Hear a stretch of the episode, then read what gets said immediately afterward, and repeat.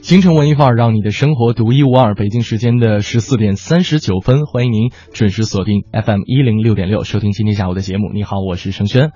那不知道现在收音机前的各位处在什么样的一种状态当中，正在想些什么？在十一长假结束之后的第三天，是否已经摆脱了假日综合症的这样一种苦恼？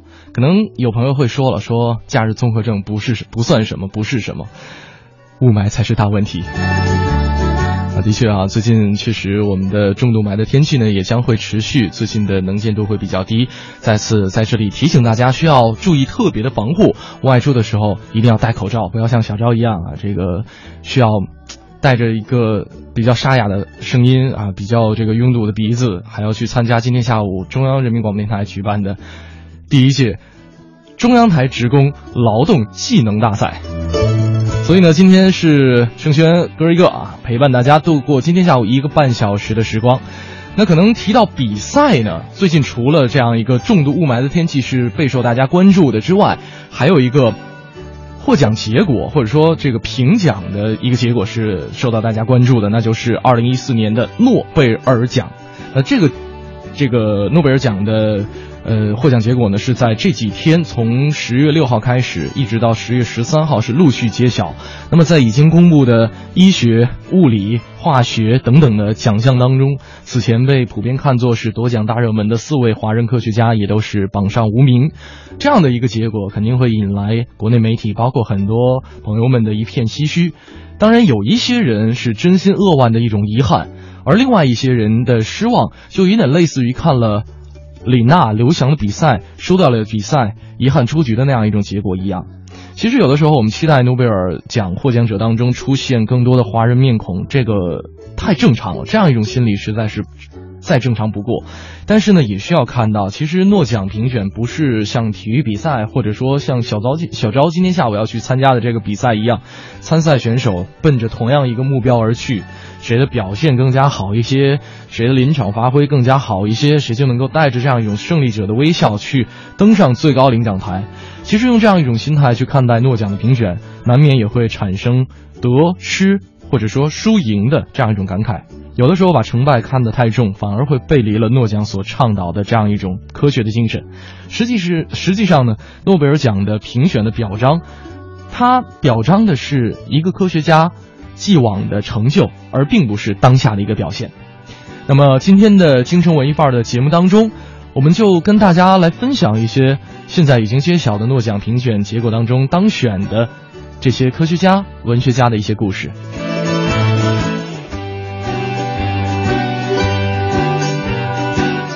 当然，诺奖的第一次颁奖是在一九零一年，从一九零一年到二零一四年，在这一百多年来。诺贝尔奖让所有的世人有途径了解到是谁在波动这个世界，是谁在推动着它的发展。但是呢，在浩渺的历史长河当中，同样有太多智商逆天的天才在改变着你我。那今天的节目当中，同样也希望大家把自己脑海当中知道那些历史上智商爆表的奇才，改变着我们生活的那些天才分享上来。大家同样可以通过两路平台跟我们取得联系，一路呢是我们的微信公众平台“文艺之声”四个字，在订阅号搜索，在留言框下留言就可以了。同样也可以来关注盛轩在新浪的个人微博 DJ 程小轩，在我们的留言帖下面留言，我也同样可以看得到。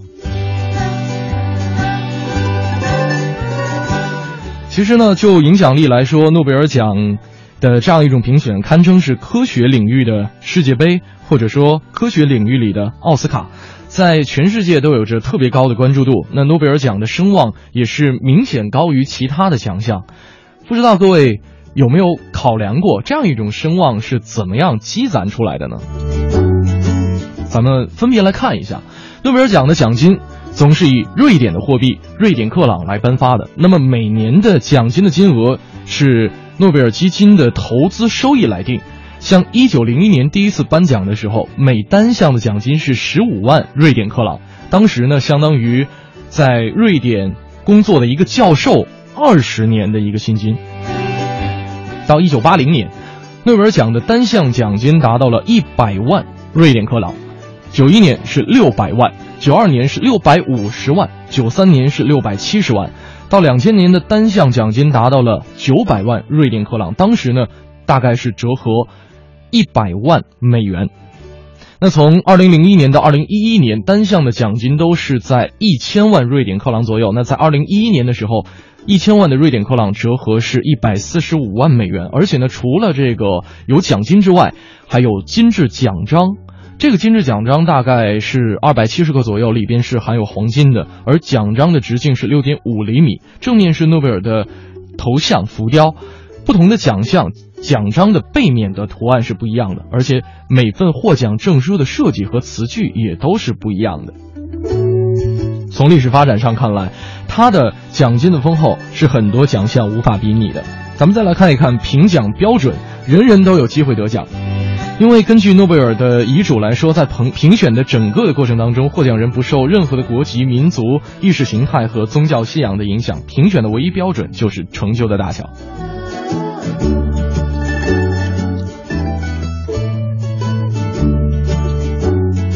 另外，从评选的过程来说，其实也是相当的严格，而且规格很高。综合刚才提到的这三点，应该诺贝尔奖成为声望最高的奖项，也是众望所归的。好了，期待大家在两楼平台上的留言。今天一起来分享一些历史上那些智商爆表的天才。同样，盛轩在今天的节目当中也会跟大家一起来分享一些已经揭晓的诺贝尔奖得主的。那些不为人知的故事。我们稍事休息，进入今天的诗意生活。诗意生活。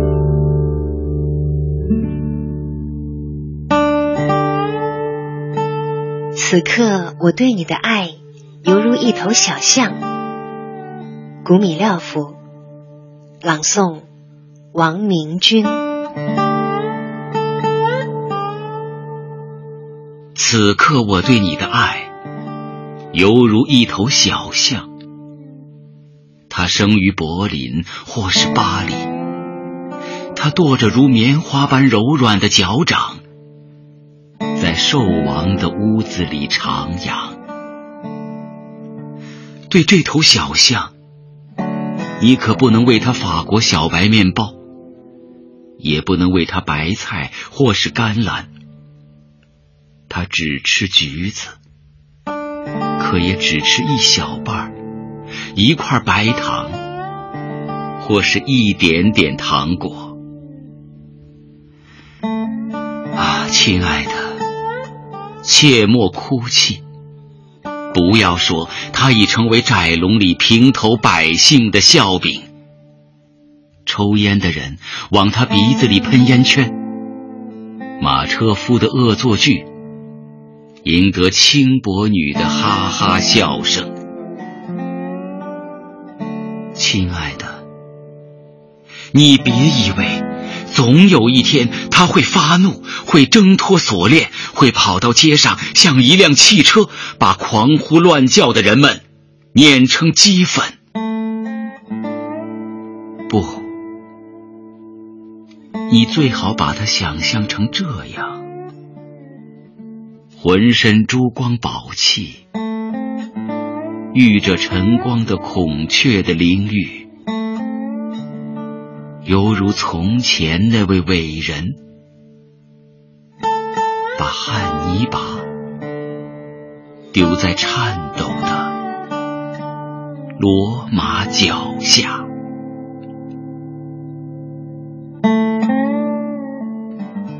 古米廖夫。杰出的俄罗斯诗人，现代主义流派阿克梅派，也就是高峰派的宗师。出身贵族，他才华卓越，充满幻想，酷爱冒险和猎奇。曾经留学法国，漫游英国、意大利等，并三次深入非洲探险，著有成名作《珍珠》以及《浪漫之花》《异国的天空》《剑囊》《火柱》等八首诗集和一系列视频。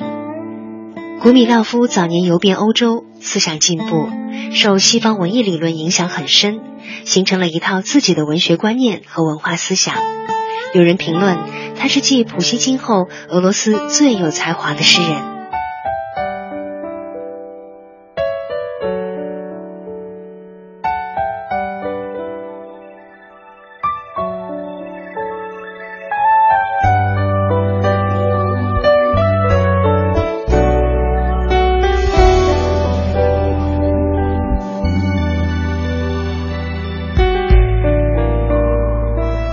京城文艺范儿节目直播正在为您进行当中。那今天跟大家的互动话题是那些历史上智商爆表的天才，大家有哪些人员的储备都可以通过两路平台跟我们取得联系。一路呢是我们的微信公众平台“文艺之声”，同样大家也可以在新浪微博上来关注盛轩的微博 DJ 程小轩。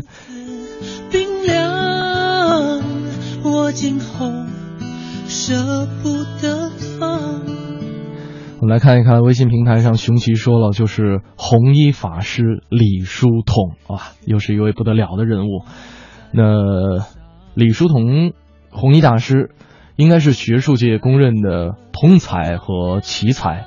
他是新文化运动的先驱者，而且呢，他也是最早把西方的油画、钢琴啊、话剧啊等等的引入国内的一位，呃，怎么说这个？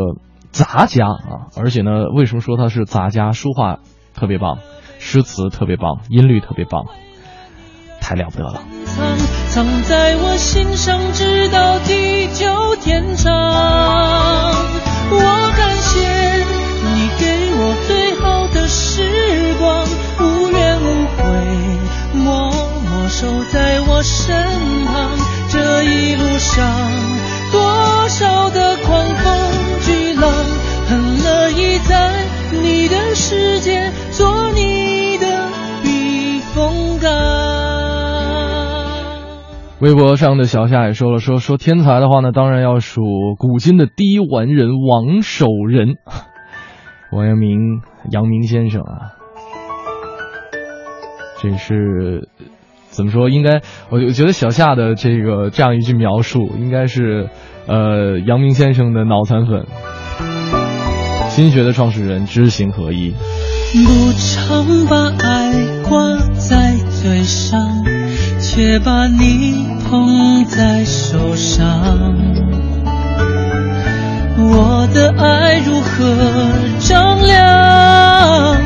一辈子细水流长。因为你，我拥有最好的时光，细细品尝。爱情淡淡的清香，快乐悲伤，我为了你而珍藏，藏在我心上，直到地久天长。我感谢你给我最好的时光，无怨无悔，默默守在我身旁。这一路上，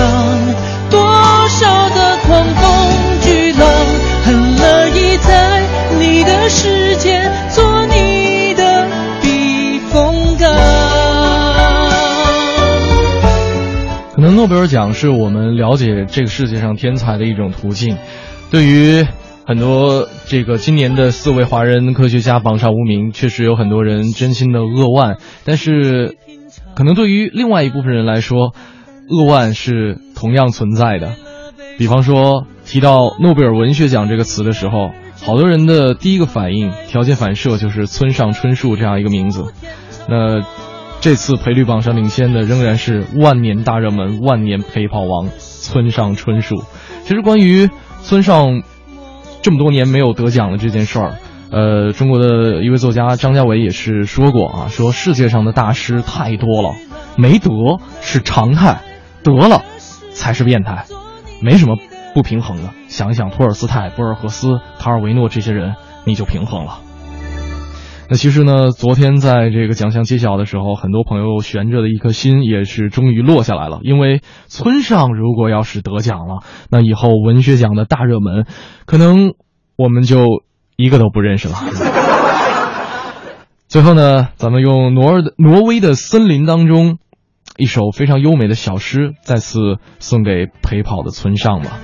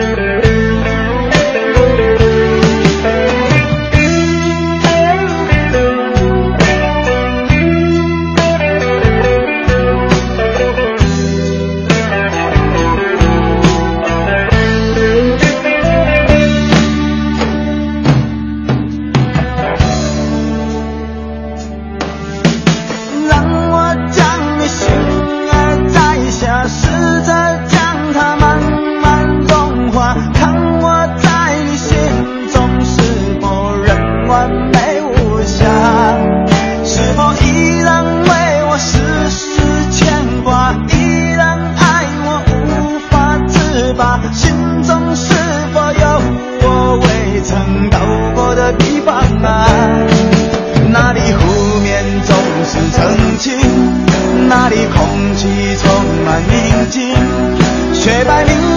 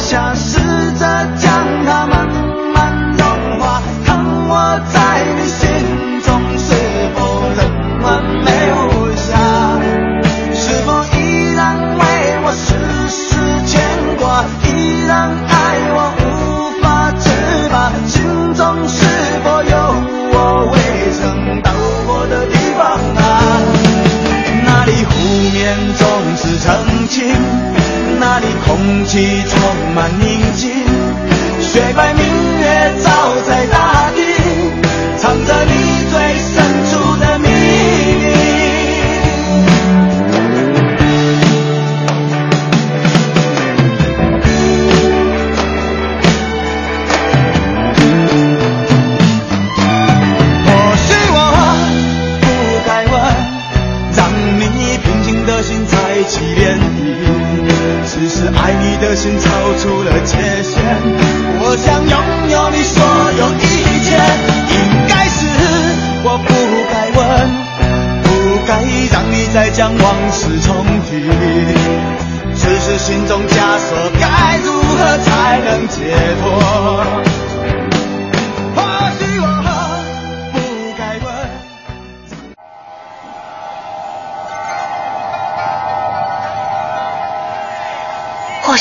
你无暇顾及午后阳光的温暖，或许你还没找到撬动生活的支点，寻找空闲的快乐时间，就在一零六六文艺之声，就在一零六六文艺之声。京城文艺范儿，让你的生活独一无二。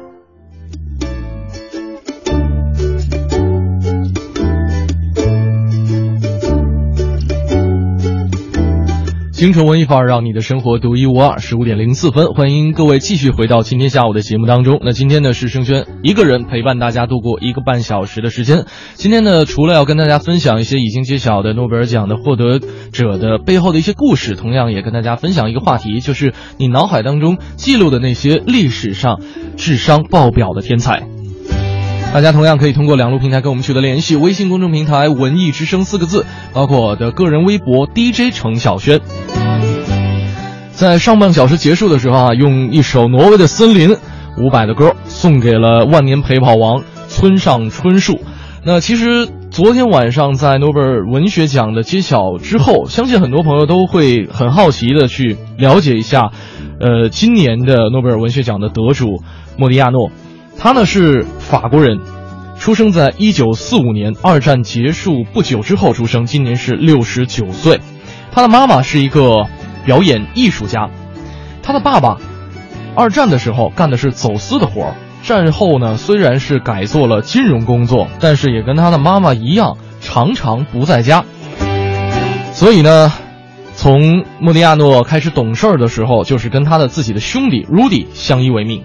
不过非常遗憾的是，Rudy 早逝。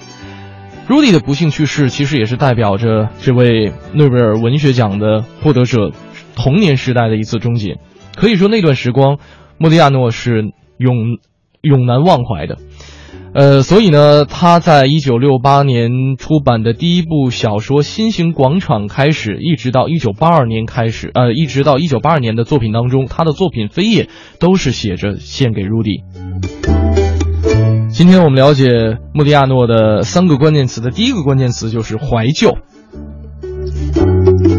再者，刚才呢，我们提到了莫迪亚诺的父亲是一个从事走私的意大利的犹太人，那母亲呢是比利时人，呃，两个人在德国占领期间是在巴黎相遇，这样一种秘密结合，所以说，谍影或者说是推理是了解莫迪亚诺的第二个关键词。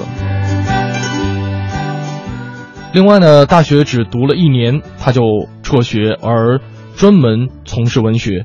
那之后的年少成名和他小的时候的成长环境的这样一种特殊性，主要是他的父母比较非同寻常的这样一种经历，可能会形成莫迪亚诺这样一种与众不同、新颖独立的思想。这也是了解莫迪亚诺的第三个关键词。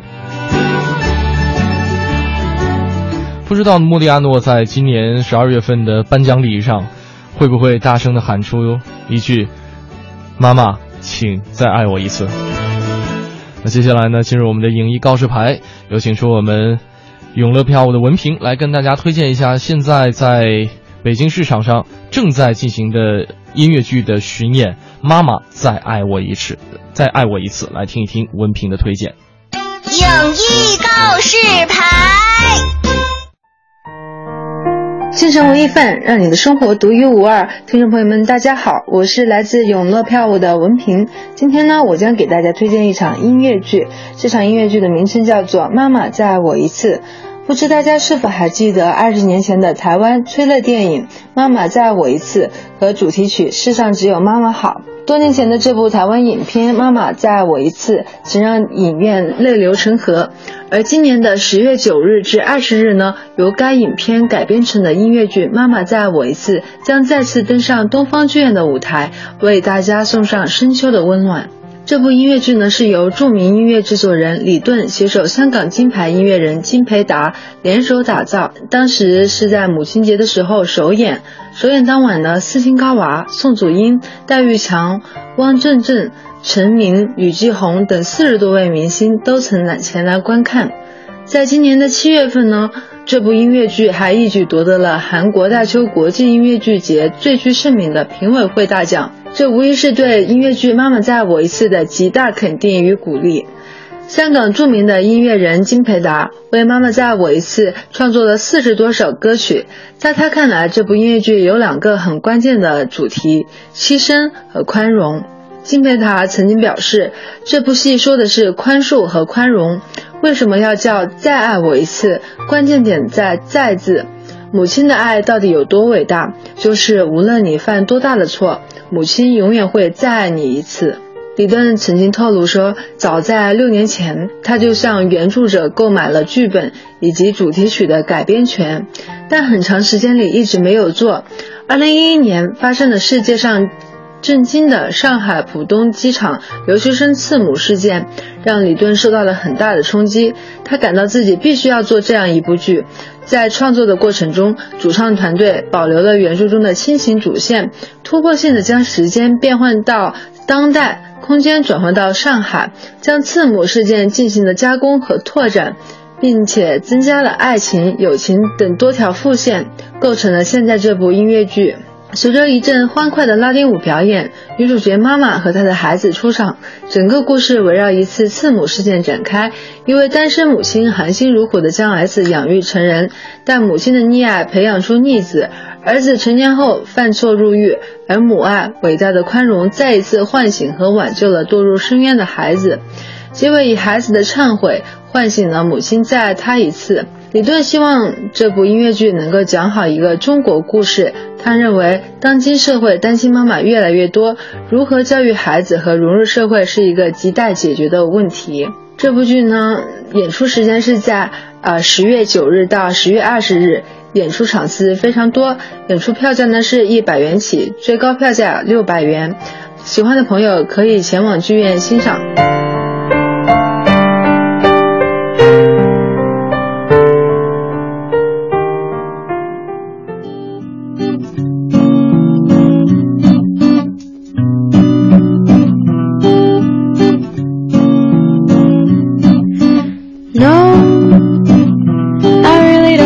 So that you think I'd be capable of being on my own. No, I really don't think so. That I would for a second let you back in through my door.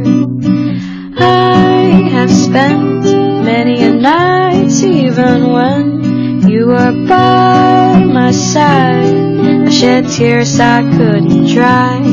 I shed tears I couldn't dry.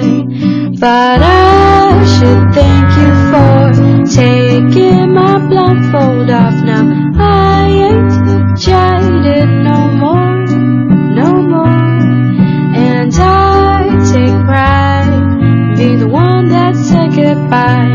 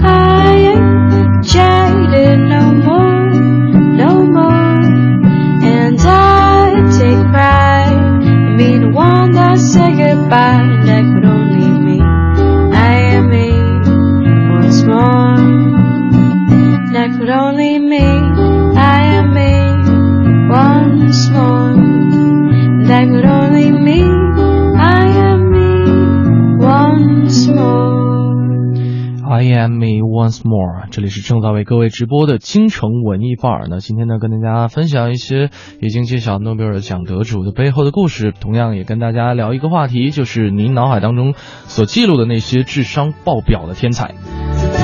刚刚呢，我们是用三个关键词来了解了一下今年二零一四年诺贝尔文学奖的获得者莫迪亚诺啊。第一个关键词是怀旧，第二个关键词是推理或者是谍影，第三个关键词是新颖特例。咱们举几个例子啊，比方说一九七八年的，呃，《暗电街》这本书当中，它就是讲述了主人公一位失忆的侦探，为了找到自己的真实的身份，孜孜不倦的去寻访可能是自己的那个人，以及他的亲朋好友的踪迹的故事。那这本小说其实就是很好的包含了像寻找过去的回忆，也就是怀旧、侦探推理和思想新奇这三大元素。再比方说，像王小波的《万寿寺》的开头就是引用了《暗电街》，他说：“莫迪亚诺在《暗电街》里写道：‘我的过去一片朦胧，这本书就放在窗台上，是本小册子，黑黄两色的封面，纸很糙，清晨微红色的阳光正照在他身上。’病房里住了很多的病人，不知道他是谁的。我观察了很久，觉得他是件无主之物。我把它拿到我手里来看，但是心中涕涕，随时准备把它还回去。过了很久也没人来要，我就把它占为己有。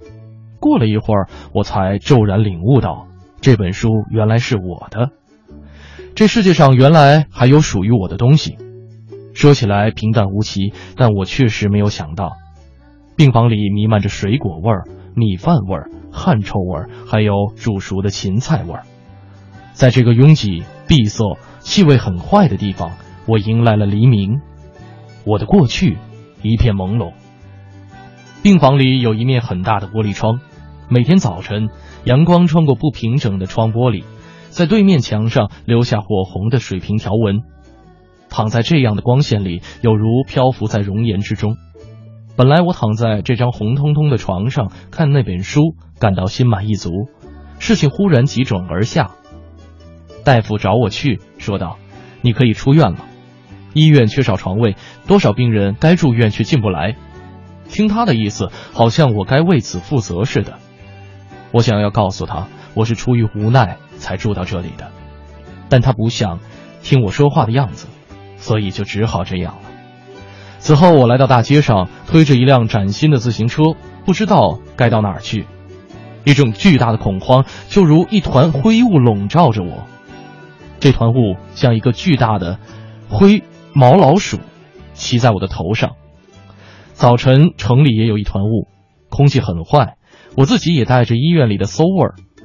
我总觉得空气应该是清新的，弥漫着苦涩的花香。如此看来，暗电街还在我脑中作祟。像刚才提到的，空气应该是清新的，弥漫着苦涩的花香，非常清新锐利的一种思想，而且是带着半是苦涩、半是甘甜的这样一种怀旧的情绪。再来有一丝若有无若无的侦探的气息。我们来看一看朋友们的留言好了，刚才。Apollo 说：“世界上啊，这个历史上最鬼的诗人诗鬼李贺，这绝对是一个智商爆表的天才啊！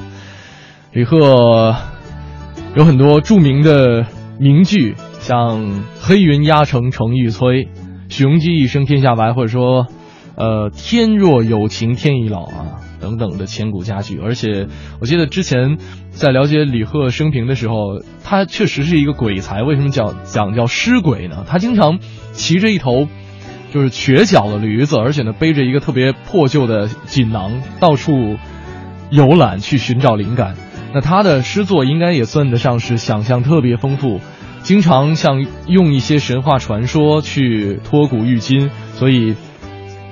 后人经常把它叫做鬼才或者是鬼仙之词。我们再来看看朋友们的留言，呃，这位夏花生说了，说必须是特斯拉呀，他的百度百科简直就是钢铁侠加上万磁王的既视感啊！这种人居然会死，不科学啊！像麦克维斯啊、爱迪生，通通都得跪下了。啊，这同样是特斯拉的一个脑残粉啊！的确，特斯拉在这个极客领域算是，呃，怎么说，有巨大成就的一位极客啊。呃，而且包括他发明的这个，就是设，应该讲严格的讲，应该说是设计的交流电的电力系统，也是把人类带进了第二次工业革命。呃，比方说之前我们会在课本当中学到说，托马斯爱迪生是电器之父。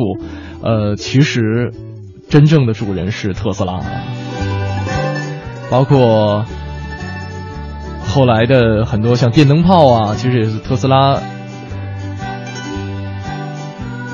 开始制造，而托马斯·爱迪生是改进了特斯拉制造的一些灯泡。啊，有我之前听有人说，说托马斯·爱迪生是一个 CEO，而特斯拉才是真正的极客。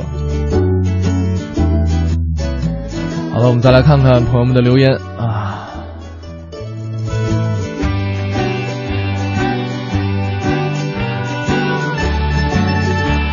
像上金这位朋友说，说作为一名程序员的话，应该就是智商爆表的阿兰图灵了。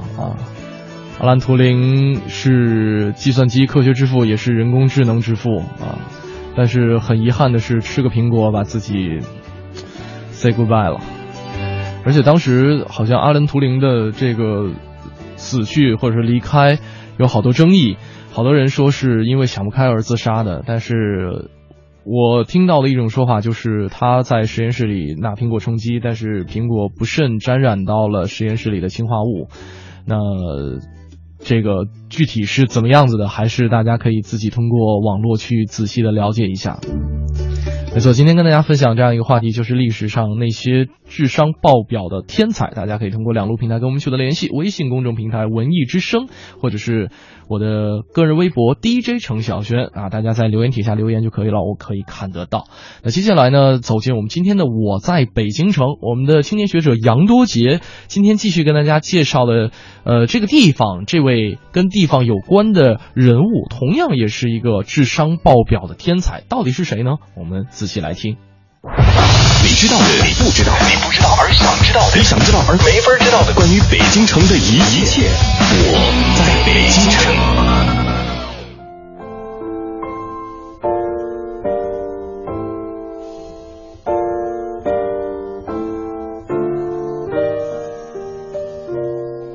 京城文艺范儿，让您的生活独一无二。大家好，我是相声演员杨多杰。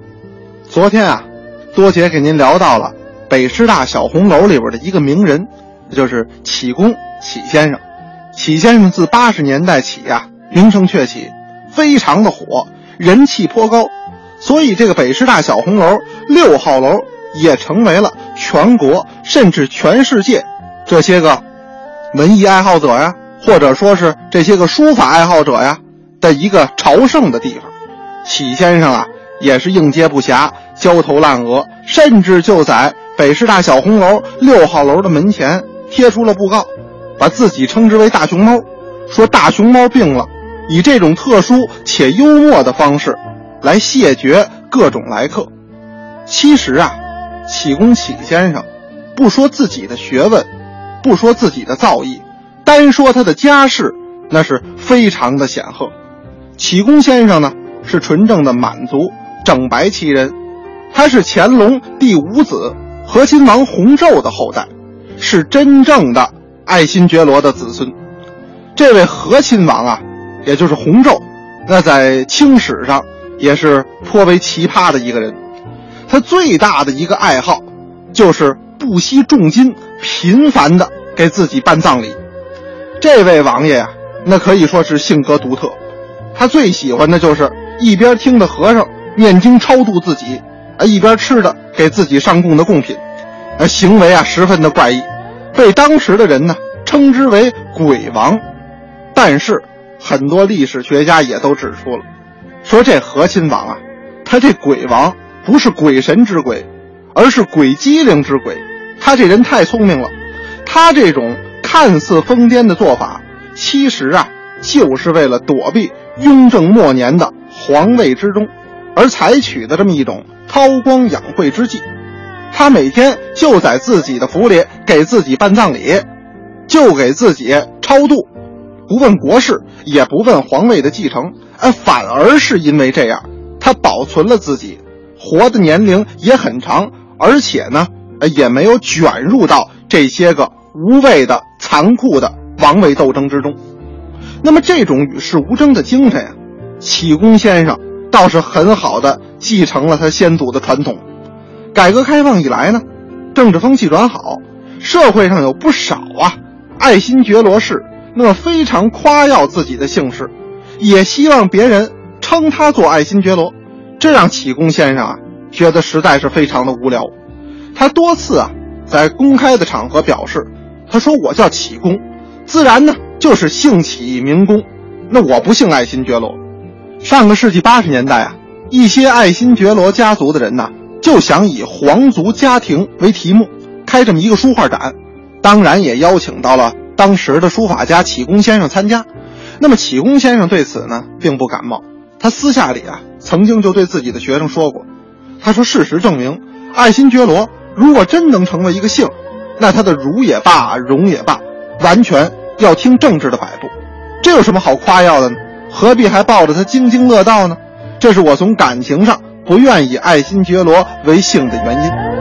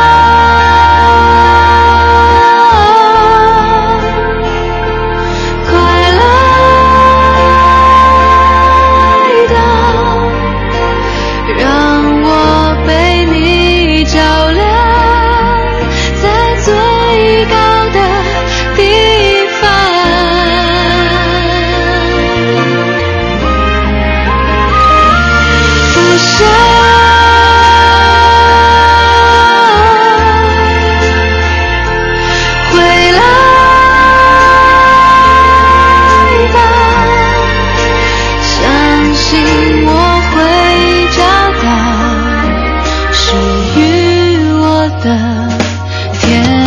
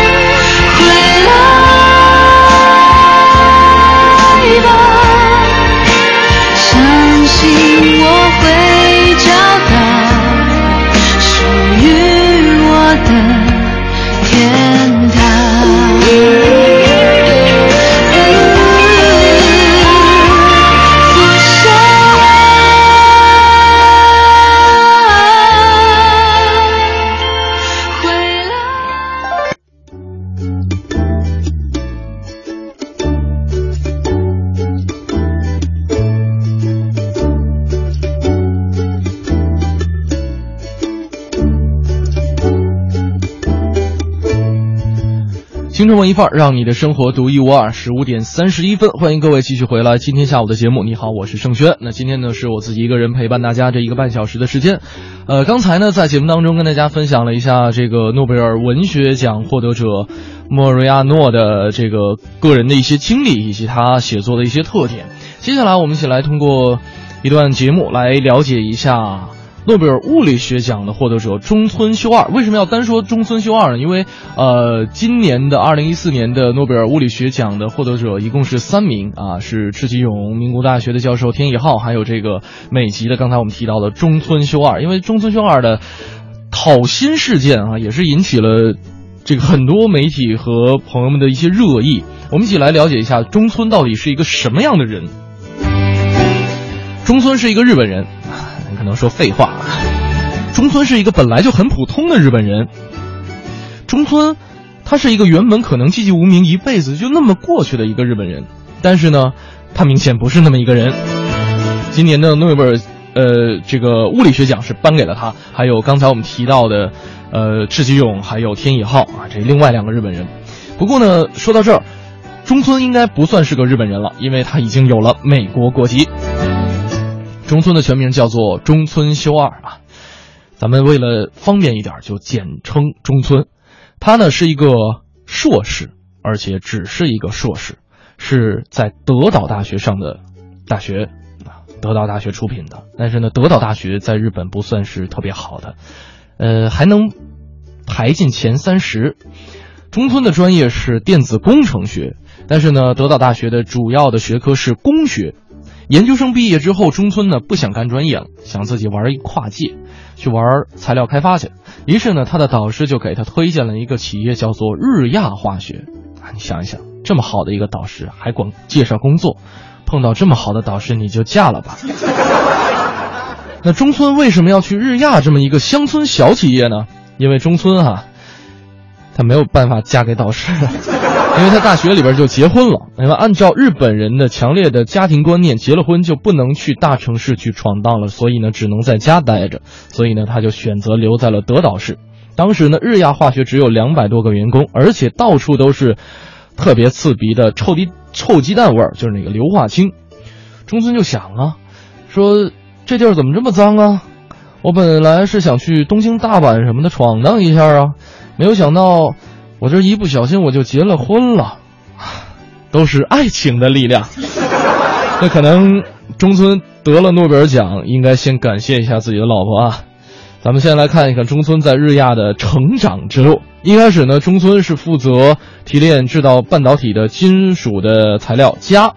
那进了日亚之后才发现，哎，这个地方没有加薪，而且呢，我的实验室就是一个小停车场，啊，小公司嘛，就。因陋就简了吧。后来呢，公司又让中村去做这个磷化镓。那个时候呢，公司特别穷啊，什么都买不起。不过中村不愧是工科生，而且呢是在德岛大学啊，虽然是学的是电子工程啊，这也算是工科生。于是呢，就自己一点一点的去做设备，去开始研究。那这样呢，他真正的白手起家。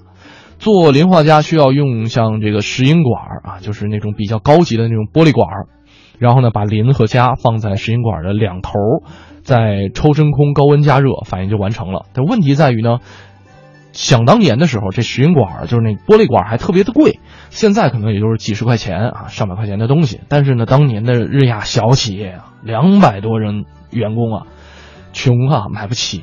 所以呢，必须得是循环使用。于是没办法呢，每一次循环的时候，这石英管可能都会因为密封不严而导致爆炸。还好这个东西呢，它不是很容易伤人。再说呢，就是中村自己一个人在这个停车场里边做小实验，所以呢也没有发生过很大的事故。但是呢，每天下班的时候，嘣的一声，就用这个爆炸来跟大家送别一下，你知道吗？时间长了，谁也有点受不了。所以呢，中村他就想跟公司申请一下用新技术来降低爆炸的危险，但是呢，老板就完全不理他啊！你算哪根葱啊？这肯定是你自己的问题呀！这句话我们听的都特别熟悉啊。不管你，到了一九八二年的时候，中村可算是脱离苦海了，因为磷下磷化镓呢已经是研制成功了。虽然当时不怎么值钱，但是呢，这个时候距离中村硕士毕业已经是三年了。说不搞磷化镓了，中村呢又开始搞这个砷化镓，因为根据营业部的可靠的情报，砷化镓明显要比磷化镓更加值钱嘛。那企业嘛，就是奔着钱去的，只不过呢这一次跟上一次不一样，还是没钱买设备。啊，于是呢中村就拿起了自己的电焊机。这时候突然间想起了一个广告：学焊工哪家强？什么什么强？日本日亚也还不错啊，当然了，这个中村啊，这个诺贝尔奖物理学奖的得主，这个所在的日亚这个员工，每天都能够听到这个爆炸声，而且每天都是按时听到爆炸声。像刚才说到了，搞完了生化家又开始搞这个生理家，不过呢，呃，特别让人苦恼，就是这些材料啊都不怎么赚钱。当时这个日亚的老板也很愁啊，说啊，你看看，我给你提供了实验场地。虽然也就是一个停车场，你看看，我还给你提供了实验设备，啊，虽然没花几个钱吧，但是我们是私人公司啊，我们要赚钱的。不过呢，这三种材料对于中村来说还是很骄傲的，毕竟从啊，就刚才说那个三种材料，磷化镓、砷化镓还有砷铝镓，呃，这个。从研制啊、制造啊到质量管理，甚至是销售，都是中村一个人来担当的，那就是一个人顶起了半边天。尽管这样呢，残酷的现实还是不停的打击着中村。租出来的东西不赚钱怎么办呢？自己也不能升职，不能加薪，老婆孩子不能住上大 house。这样，哎呀，没有办法达到人生的巅峰了。那中村面对的问题是这样的，他后来又是怎样解决的呢？我们稍事休息，进入今天的 Time Out 推荐，待会儿回来继续跟大家分享。Time Out 推荐，负责一切享乐。Time Out。大家好，非常高兴与您重逢在今天的 Time Out 的推荐这个板块。今天杂志的副主编黄哲将为您推荐一场《麦克白》，即便您不是戏迷，这个名字肯定也耳熟能详了。而这场《麦克白》，而这次的《麦克白》出自作为国内最受关注的青年导演之手，谁呀、以一戏一格著称的黄莹。这出戏啊，在日本立贺亚洲戏剧节上大为轰动。讲述的呢，自然还是那个关于欲望和野心的暴君谋权篡位的故事。零一年，他就排演过《麦克白》，戏里呢，给人印象最深的是一出西方悲剧里加入了浓郁的中国戏曲元素。尽管是同一出剧目，黄莹却表示，二零一四版的《麦克白》啊，与之前的大为不同。尽管在故事上更为贴近原著，但是重读剧本的时候，我发现了更多新的有趣的东西。麦克白本身的矛盾和反差，就有的荒诞感，会以东方的甚至幽默的形式体现出来。黄莹这么告诉我们。因此呢，你也就能看到麦克白初登场时几个诙谐的亮相，甚至是戏曲元素与猫王《Stand by Me》的混搭式音乐贯穿全场。不过呢，不用担心这个出经典的悲剧会变了味道，因为呢，在黄莹看来，传承很多时候应该是兼容并包的。华夏文明不保留僵化标本以自省是关键，而体现在戏里。黄莹表示，他更希望有更多样化的文本自由。另外呢，在舞台美术上的突破也是黄莹的一次全新的尝试。如果说之前他曾经轰动北京剧坛的《黄粱一梦》是运用了独特的东方美学，这一次的《麦克白》啊是一次东西方美学的碰撞。之前在立鹤山房演出的时候，舞台设计呢是根据剧场里悠转的回廊而定的，这次回到平面剧场，增添了更多东西方符号化的装置，并且不再拘泥于时代性。值得一提的是，这出戏的监制是日本戏剧大师铃木忠志。黄莹表示啊。铃木训练法有很多对戏剧根基很有用的东西，他对演员的控制力呢要求很高，使你即使在台上，即便是简单的重复动作，力度也都非常均衡。这一次饰演暴君麦克白的田冲，是铃木先生在中央戏剧学院指导过的学生，对铃木训练法呢可谓是相当的熟悉。铃木是雕塑感十足的形体舞蹈效果贯穿着全场，又远远不止于此。对于这出自己一手监制的中国导演作品，铃木先生也给出了超高的评价。黄莹把本身一个气质较为忧郁的西方排演极多的沙翁的剧目，做出了色彩更加阳光的独特解读。铃木先生这么表示：“至于这出经典的悲剧具体是怎么阳光起来的，您呢还得进入剧场细细的品。这出戏将在十月十号到十三号在国家大剧院每天晚上准时上演。”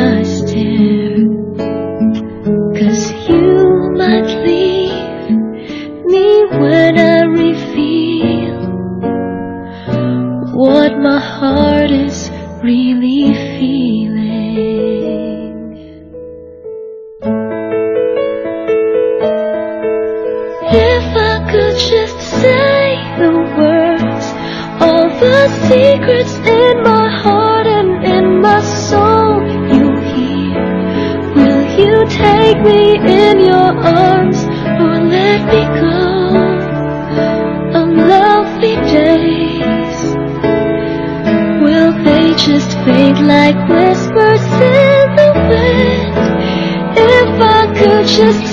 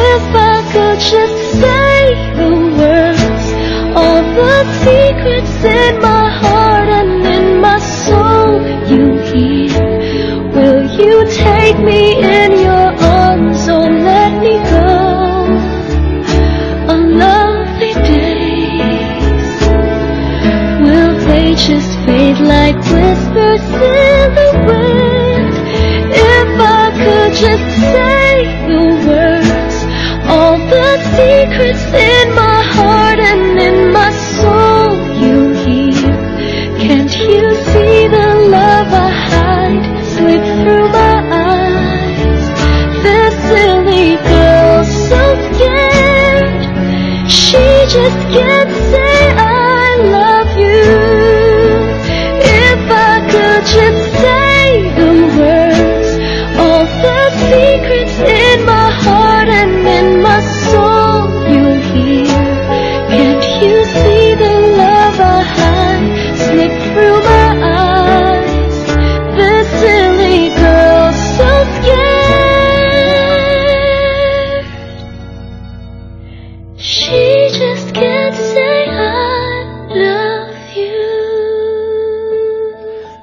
and me。